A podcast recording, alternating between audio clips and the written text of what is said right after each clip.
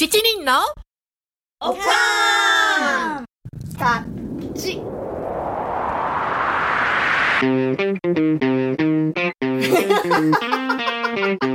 It's from America. ご用だご用だご用だご用だ。ミッシェル・ハイジまたまた登場今回は防犯サバイバル法。そういえばさハイジ事件簿編の最後にナンシーがちょっと怖い話を始めてたやん？うん、始めとった。うん、でもなんかもったいぶって最後までしてくれへんかったから。ちょっと なんでか知らんけどちょっと最後まで聞いてみよ聞いてみよ家族でバケーションに行った時の話なんだけど、えっ、と、天体観測が趣味の夫のためにね、ちょっと人里離れた丘の上にある大きな大きな一軒家を借りたのね。で、部屋数も十分にあったので、子供たちとか義理の父もそれぞれ一人一部屋ずつで寝てたの。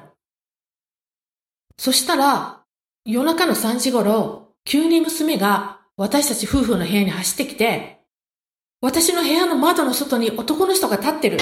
窓をノックしてる。窓を開けてくれってジェスチャーもしてる。ってパニック状態。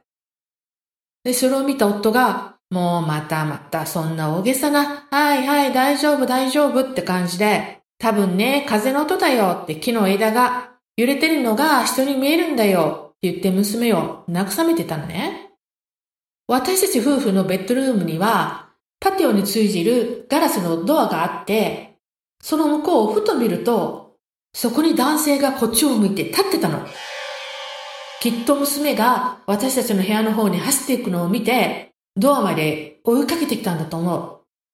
で、夫もパニックになって、なんかドアを開けようとするのね。で、私が、ダメダメ、ピストル持ってるかもしれないので開けないで。で、ドアから離れてって夫に伝えて、で、娘にも危ないからクローゼットの中に入ってなさいって言ったのね。で、夫がその人に、そこで何をしてるんだ？って尋ねたら、夜の見回りの仕事をしている夜景の仕事だっていうわけ。でもそんな話をね、あの、その場所を借りた時にオーナーさんからも聞いてないし、じゃあ誰に頼まれた？オーナーの名前を言ってみろって言ったのね。そしたらもちろん、その男の人、名前も言えるわけなく、で、警察に電話するぞって言って電話を始めたら、徒歩で丘を降りていったのね。で、その後、警察が来て、で、まだ隠れてないかを敷地内、もう本当に隅から隅までチェックしてくれたの。で、もうその時はいなかったのね。で、朝になって、えっ、と、オーナーさんに、昨日こういう人が来て、あの、夜景を頼まれてるっていうことだったんですか？そういう人を知ってますか？って聞いたら、もちろん答えは、ノー。そんな人は全く知らない。って言われたの。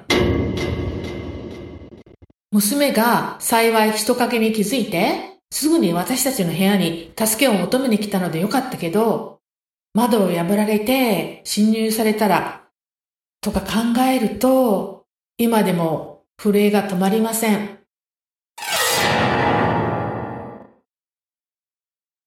いやー、怖いね。やっぱり、まずは家の安全やな。ううーんよっしゃハイジまずは家内安全はい。なんかさお金かかるけど一うん番安心安全なのは、セキュリティ会社に登録することかなうーん。えちょっと待ってそういえばハイジ遠い昔郊外に住んでる時登録してなかったっけ？うん。しとった。今は、あの、ファームエリアに住んでるからね。夜中に訪ねてくるのは大体野生動物くらいやし、もうセキュリティ会社は使ってないから、偽物の前の、あの、ステッカーをそのまま貼ってるだけやねんけれども、うん、賢い前 前の家では、あの、子供が小さい時ね、セキュリティ会社登録してた。うん。あの、それね、なんか玄関のところに暗証番号を入れるなんか箱を取り付けてもらって、うんうんで、各部屋の窓とかドアにセンサーを取り付けてもらもらうのね。うん、最初に。で、うんうんえーその窓が開いたり、玄関、あ窓が開いたりドアが開いたりしたら玄関の箱があの察知して教えてくれるねんやんかなんかうんうんチャイルドルームウィンドウオープンとか言って。うん。そう。で、あの、外出するときは、その玄関に入ったところにあるその箱の外出っていうボタンを押して出かけると、もうあの、うん。えっ、と、自動的に留守中ね、センサーのついてるドアや窓が開いたら、もうセキュリティ会社に連絡がすぐ行って、そこから、うんこうれ、わ私たちに連絡が来るようなシステムやねんやんか。うんん。ああ、そうなんや。うん。でも、なんか強い風で、なんかドアがさ、ちょっと揺れて、セキュリティ会社に連絡が行って、警察が来てしまったっていう失敗も実はありました。へえ、そうなんや。うんうわ、なんかややこしいね。うん。ほんで、北ヶ瀬さんにも反応すんねんね。あの、なんかま、ちょっとドアがちょっと緩いんやね。ああ、なるほどね。うん。なんかさ、うちもさ、うん誰かからもらったあまりの本物ステッカー貼ってる？うんうん。うん。で、あと留守の時用にね、カメラ置こうかなと思ってんねんけど、うん。アルロってあるやん。それ買おうか考え中なんよ。うん。でそれさ、どうでもええ情報やけど、今まで白しかなかったんけど、うん白やったら汚れるから、うん。黒も出たみたいで。なんのこっちゃやけど。あんで、ナイトビジョンあるし、室内、室外でも使えるし、うん。延長コードむっちゃ長いし、うんで、あと充電する時もマグネットみたいなんでポンとつけたら充電できて、で、初期の頃はね、それね、あの、普通の電池交換せなあかんで、それも頻繁に、むちゃくちゃめんどくさかったけど、うん。今のすごく良くなってる？ええ。あの、ところで、ミッシェル、アルロって何？あ、そうかそうか、ごめんごめんごめん。あのね、ハミングバードのマークのうん。家庭用防犯カメラで、で、携帯でね、こうチェックできんのよ。おうん、で高価ななんか防犯会社のカメラよりうんお手軽で評判もええし、うんコストコとかベストバイにも売ってんの。ええうんそうなんや。でなんか最新のを買いはった人に聞いたらさうん「あるろ設置中」っていううん縦看板も突き出したらしいよ。ええ泥棒用、う泥棒にね。そうそうそう、ん泥棒よけね。で両方設置してる人によると、うん防犯会社の画像は、うんアルロと変わらんし、うん。超高い割にあんまり良くないっていうか使えない？うん。で、うんあ使われへんから修理とか読んでもけえへんし、そう、すぐこうへんのよ。そう忙けえへんね、うんこっちの人はね。で維持費もあるしうん。ねでアルロやったらさ商品買ったら終わりカメラ3台400ドル弱ポッキリうんって感じでさ、うん。もうアルロだけにその人はしてはるわ。そっかそっか。でもさ、やっぱりさ、なんと言っても、あの、一番は犬を飼うことちゃう？それ。ね。なんか番犬がおるのはやっぱり一番泥棒が怖くて入ってこないような気がする。うん。うん。なんかうちの場合ねもう泥棒だけじゃなくて荷物のもうデリバリーのおじさんとか郵便局のおじさんとかもさうちの犬見た瞬間に本当に怖がって家のそばにもう本当に近寄ってこない、あー。うん、その犬大丈夫？って。ねうちのねヨーゼフすっごい優しいワンコやねんけれどもちょっと見た目がいかついからねみんなが一瞬怖がる。でもそれそれは good。うん good よねほんま普段からさ防犯のためにうちもね、あのーちょっと凶暴ですうちの犬みたいに言うてる？うんちょっとそれほんまなんやけどね。で犬を飼ってなかった時はパパさんが旅行中は怖いから、うん。枕元に車のキー置いてた？うんうん。でなんかこう誰か来た？みたいなもしもの時に、うん。防犯ベルの代わりにパニックボタン使えるやん？はいはいはい。だからもうそれ重宝してたよ、っっていうか使ったことないけどね。と置いてただけ。で心のね、うん。そうそう心のね、うんうん。安定のために。うん。でそれから犬おらんでも、うん。猛犬注意の看板だけ立てたり、うん。であとセンサーでうん。犬が吠え立てる音っていうのもねあるよ。ええそれは便利。うん。で玄関にうん。リースとか首輪、うん。で水飲みのこうねボールとか置いといたら、うんうん泥棒とか侵入者はその家はね避けるらしいから、うんうん何もせんよりまあそれぐらいはしといてもいいかもね。ほんまやなやっぱり犬がおうん。る家とおれへん家やったら、おれへん家狙うもんね。そうそうそうそうなんぼでもねチョイスはあるからね泥棒さんも。ところでミシェル旅行に行く時の防犯っていうのはどうしてる？それはね、えーっと前にね泥棒さんうんにアンケート取りましたっていうので知ったけど、なんやそれやろど泥棒自分で泥棒って アンケートに答えるんやなんかようわからんけど。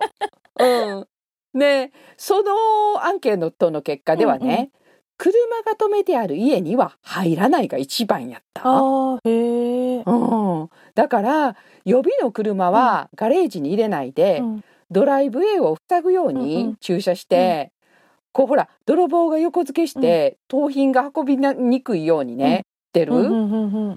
うん、まあなんかさあのずっと留守すんのに外にあの車止めとったら、治安が悪いからっと良くないとかいうのもあるかもしれんけど、うちはそうしてる。うん。うん。でそのアンケートにあったのは庭に置いてあるはしごで施錠してないことがほとんどうのん。高窓から入るって。あーはいはいはい。うん。ほら一軒家ってさ、うん。はしごをなんか庭に置きっぱなしにしてる家多いやん、ううんちもそうやけど。うーん。それはねあの特に旅行前とか片付けなあかんよね。ああそっかそっか。ほんまやな。うんであと他には電気タイマーかけて、自動である程度の時間経ったらライトとかラジオつくようにしてる？うーん。うん。とあとうちモーションライトあんねんけど、それの充電とか電池のチェック、うんうんうん。うん。でまあ郵便局に行って郵便止める、うん。でもそれ誰かに言うたら、うん。でも止めたら旅行中ってわかるから止めん方がええよって言われてんけどまあどうしたらええんやろね。い。やどっちやろね。どっちの方が安全、うん。どっちを取るかやね郵便物取られるか、でも、うん。なんか郵便郵便って言ったらねうなんかうちは郵便泥棒用にあの PO ボックスっていうのを使っててうんあのね、うん、郵便局までねちょっと郵便物時々取りに行かなあかんのがちょっと面倒くさいねんけれどもうんでもまあ、うん盗まれるっていうことはない？なんか、うん。ミシェル他には気をつけた方がいいことってある？うち郵便受けはね一応鍵付きに変えた？あいいね。で、うん、他にはね、うん。家を決めるときはうん。毎回、小児性愛者が近くに住んでるうか、ん。あの確かめるためにメーガンズリストを見た？あとそうやねあの業者が来た時に嘘も方便で、例えばさ、犬飼ってなくっても、うん。飼ってるふりしたりとかう、んうん。うん一人暮らしとか絶対言えへん、うんうんうん、だってさ悪人は善人に見えるってオーストラリアの学校教育のなんかテレビでも言うてたけどそれほんまやと思うよ。へえ。なんかほらよう言うやん。なんかうん「えあの人が」って。あよくなんかね。言ってるよね誰なんかニュースとかでね。うん、そうそうそうそう。だからなんかいくらなんかあこの人すごいいい人やなと思っても、うん。絶対に本当のことは言わない？そうだねうんうん、うん、でうちの grandma もそうなんやけど、旅行の予定をバンと書き込んだカレンダーを目につくところに貼らない、うんうんうん。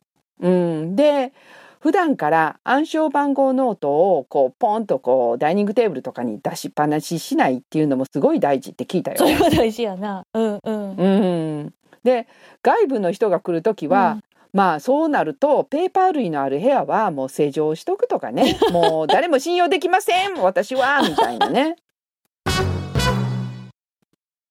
誰も信用できませんって言えばさ、なんか藤原紀香が昔陣内なんとかっていう人と結婚してた時にね、うん、彼女のなんか高級ワインの置いてる部屋があってんて。で、その部屋には鍵がかかっとったらしいよ。なんか、その、藤原紀香が外出時にさ、その、陣内なんとかが、あの、ワイン飲んだろうと思って、うんうんうん行ってんて、その部屋に。そしたら鍵がかかってて入られへんよな。だから夫婦でも信用してなかったっていうことなのかな。うん。のりか戦法むっちゃいいやん。そういえば私もしてたわダイエットで似たようなこと？むっちゃ開けるの面倒な鍵付きの入れ物にさ食べたらあかん甘いものとか封印してて、なんか痩せようとしてんけど ごめん自分話ずれたわ。用にも鍵つもうあの面倒くさいやつに入れてそうそうそう入れてた甘いもうの。ん、開けてる間に、あ食べたらあかんわって気づくようにね。ミッシェルのりかと呼ばせてもらうわ。まあでもさ最悪で取られて困るものは家に置いとけへんもん。で大体うちの家高価なものもそんなにないし。普通の家にはないよね、うんそんなにね。でも、うん私帰るまでに何でも持って帰ってちょうだいもう他人がする強制断捨離よと思うしかないかなと思ってさ、ああ、なんか逆にありがとうみたいなね。そうそうそうそうそうもうあれいなかったわみたいなさ うんうん。でもう金目のものはセーフティーデポジットボックスに預けてるしうんうん。ええよええよミッシェル身も心も太っ腹ってねみたいな感じでいや、ミッシェルは太っ腹やな。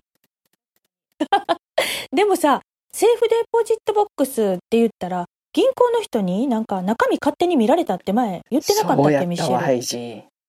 なんかさある日開けました。って電話かかってきて。ん、ほんまなんでやねん。は？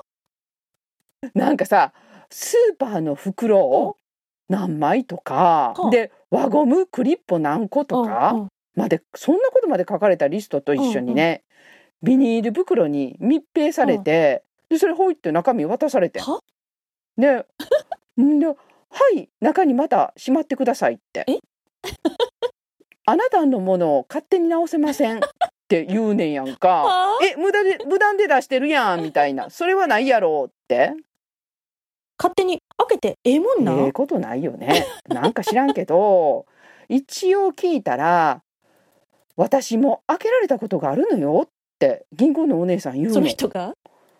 うん、なんかさ日本の現首相し菅さんみたいな的を得ない返事返ってきたんよ。で周りにそれぼやいてたら、そのうちの2人の人から「あ私も入れてたものがなくなったよ」とか「うん、でほんまに大事なもんは入れたらあかんのよ」とか。ああれねたまに開けないとあそこに入れっぱなしはなくなるよ。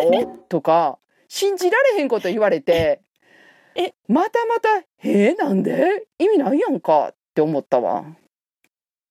えうん。そしたらセーフデポジットボックスよりも家に置いてる方が安全やん。え？なんでやねん。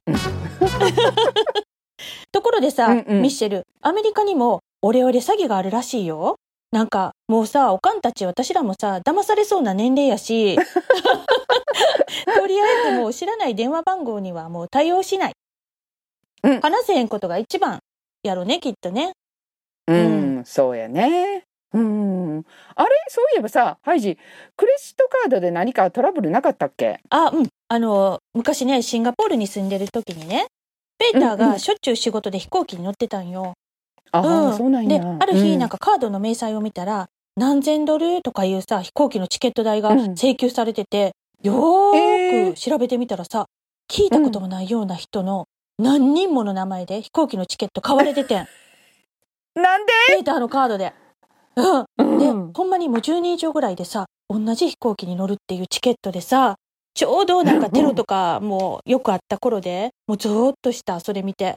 怖あーめっちゃ怖い。うん。で、そういうのってこまめにカードの支払いチェックする以外にね、なんか防げる方法ってあんのかなと思って。ううん。んなんか、ミッシェルはなんか前にカードの明細の郵送っていうのは、それを取られたら情報を見られてしまうから、防ぐためにもやめた方がいいって言っとったよね。うん、言うてた言うてた、うんうん。ほんまその方がええみたいうよ。ーうん。ん、であとさ根拠なく個人の直感頼りになるんやけど、怪しげなお店でクレジットカードは使わない方がええみたい。あ、わかる。あのね、うんそれね、ペーターのカード番号盗まれたん多分ね、うんうんオーストラリアになんか仕事で行ってる時に、あの、タクシーに乗って、昔やから、タクシーに乗って、うん、その時あの、はいはいはいに、ほら、カードを使ってんのよ。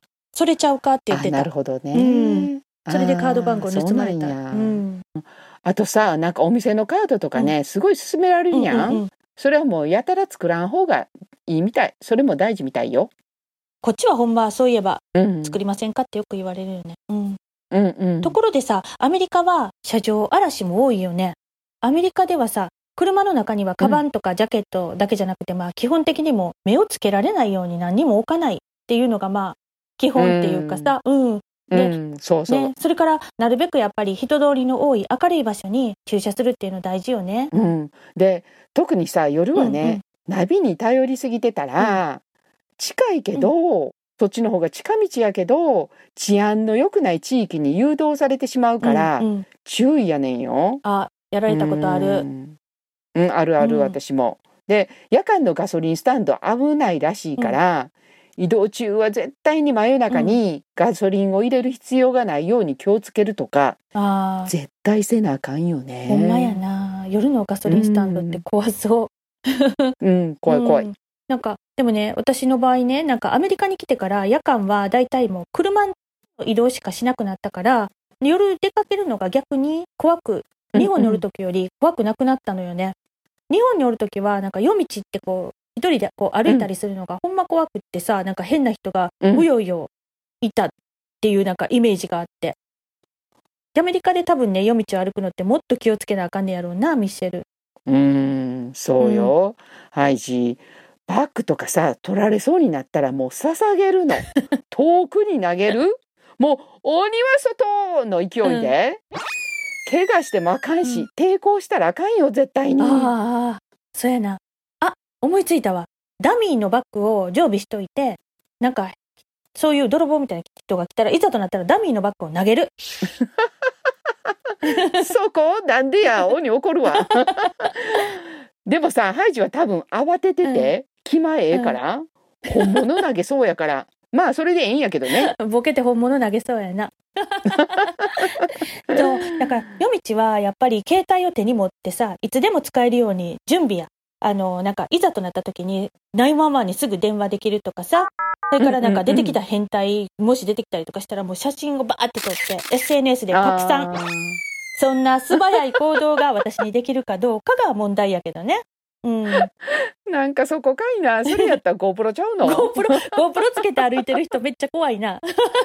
うん、ほんまやね。襲ってけへんよね。まあ、夜道はね、携帯見ながらとかさ、うんイヤホンつけて歩かん方がいいよ。もうん、うん。常に周りに注意を払いながら歩かなあかんし。うん。ね。で、あとペッパースプレー、防犯ベル？うん、で、あの、ティザーっていうやつ、なんかこう、なんか電気ショックみたいなとか。うん。そうそう、じじってなるやつ。で、駐車場とかこう、そういうところやったらさ、もうガレージのところやったら、私はいつもの車のパニックボタン、うんこう持ってる、うんなんかこうなんかい寂しいようなところではね、うんうんであとカバンも欲しかったらどうぞどうぞって感じでもう捧げる、うんうん、そっか。そやな。そういえばさ、アメリカでは、日中でも堂々と盗みを図る奴らがおるもんな。なんかお店側はそれを見て見ぬふりするっていうのが正しい行動らしいよね。そうらしいね行きつけのコストコの店員さん泥棒が来た時、棒立ちやったよ。なんかえ、行きつけのコストコに泥棒が来たん？そうそうそうそう。ほら防犯カメラがあるからさ、それニュースで流れててんけど、ええもう抵抗したらあかんからねまあね。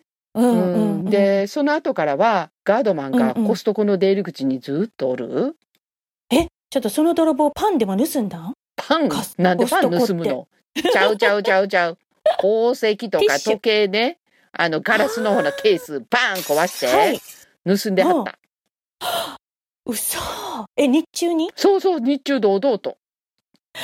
えあの、ミッシェルがいつも行ってるコストコ？そうそうそうそうそうそえ、う、嘘。うん、みんなもうただもうフリーズ、みんなお客さんとかもさ、そうそう怖か映ったやろうんな。けど。うん。うんでもさ治安の良くない地域のスーパーで何度か見たのは、うん出口の盗難防止のセンサーが鳴っても、うん。こうなんか怪しげな人やったらそのままみんな傍観してんのよ、同じようにね、ででその人、も追いかけてこないって分かってるから堂々とゆっくり歩いてんねん、あうあ、ん。でもさ。私が向こうの手違いでセンサーうん。取り損ねててなったら、こう店員さんため息ついてでレジに戻されんの。で え、あ、向こうのせいやん。そうそうそう。でもこうなんか嫌な顔向こうしててさ。で、私にしたら、私のせいちゃうねんけど、と思いながら、うん。日本人の佐賀で反射的に謝ってしまうねん。なんかわかるうん。わ。おーい、自分、なんでやねんやわ。ほんまや。向こうが悪いのにな。そうそうそいやでもすごいわかる。う。なんか、日本やったらさ、でもさ、万引きとかって捕まえられてるとことか、もうほんまにテレビとかでもさ、実際にも私もなんか若い子がなんか連れて行かれてるのとか見たことあるけど、うんうん。でもアメリカではさ、自分ややっぱりお客さんの身を守ることが一番大切やから、うん見て見ぬふりなんやうな。ん。うん、で、それを企業も求めてるからそうなるんだね。そうそうそうそう、そういうマニニュアルになってるのよ、アメリカではね。でもそれが正しい行動なんよ。もう日本と全然違う。こうやっぱりがん社会やからね。忘れたらあかんことよね。怖っうん、アメリカでのやっぱり防犯の一番大切なことっていうのはまずは自分の命を守る行動をとるっていうことになるのかもしれへんな。もうそれそれ。御用だ御用だ。警察に任せよう。表彰されるようなことはアメリカではしたらあかんのよね。もう昭和の道徳観念崩壊うん、命あってのものだね。うーんミッシェル「御用だ御用だ」とかさ「命あってのものだね」って若い子知らんで私らどこまでも昭和やな。ほんまやな。昭和昭和。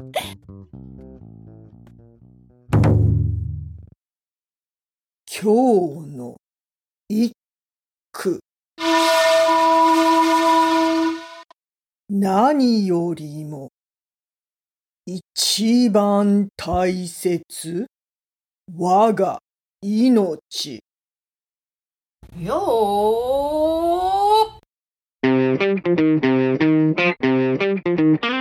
私たち好き勝手を喋りまくりました。お付き合いくださりありがとうございました。ここでお話ししたことですが、いかなるトラブル責任は負いかねますので、あらかじめご了承ください。Thank you for listening. See you next time. Bye.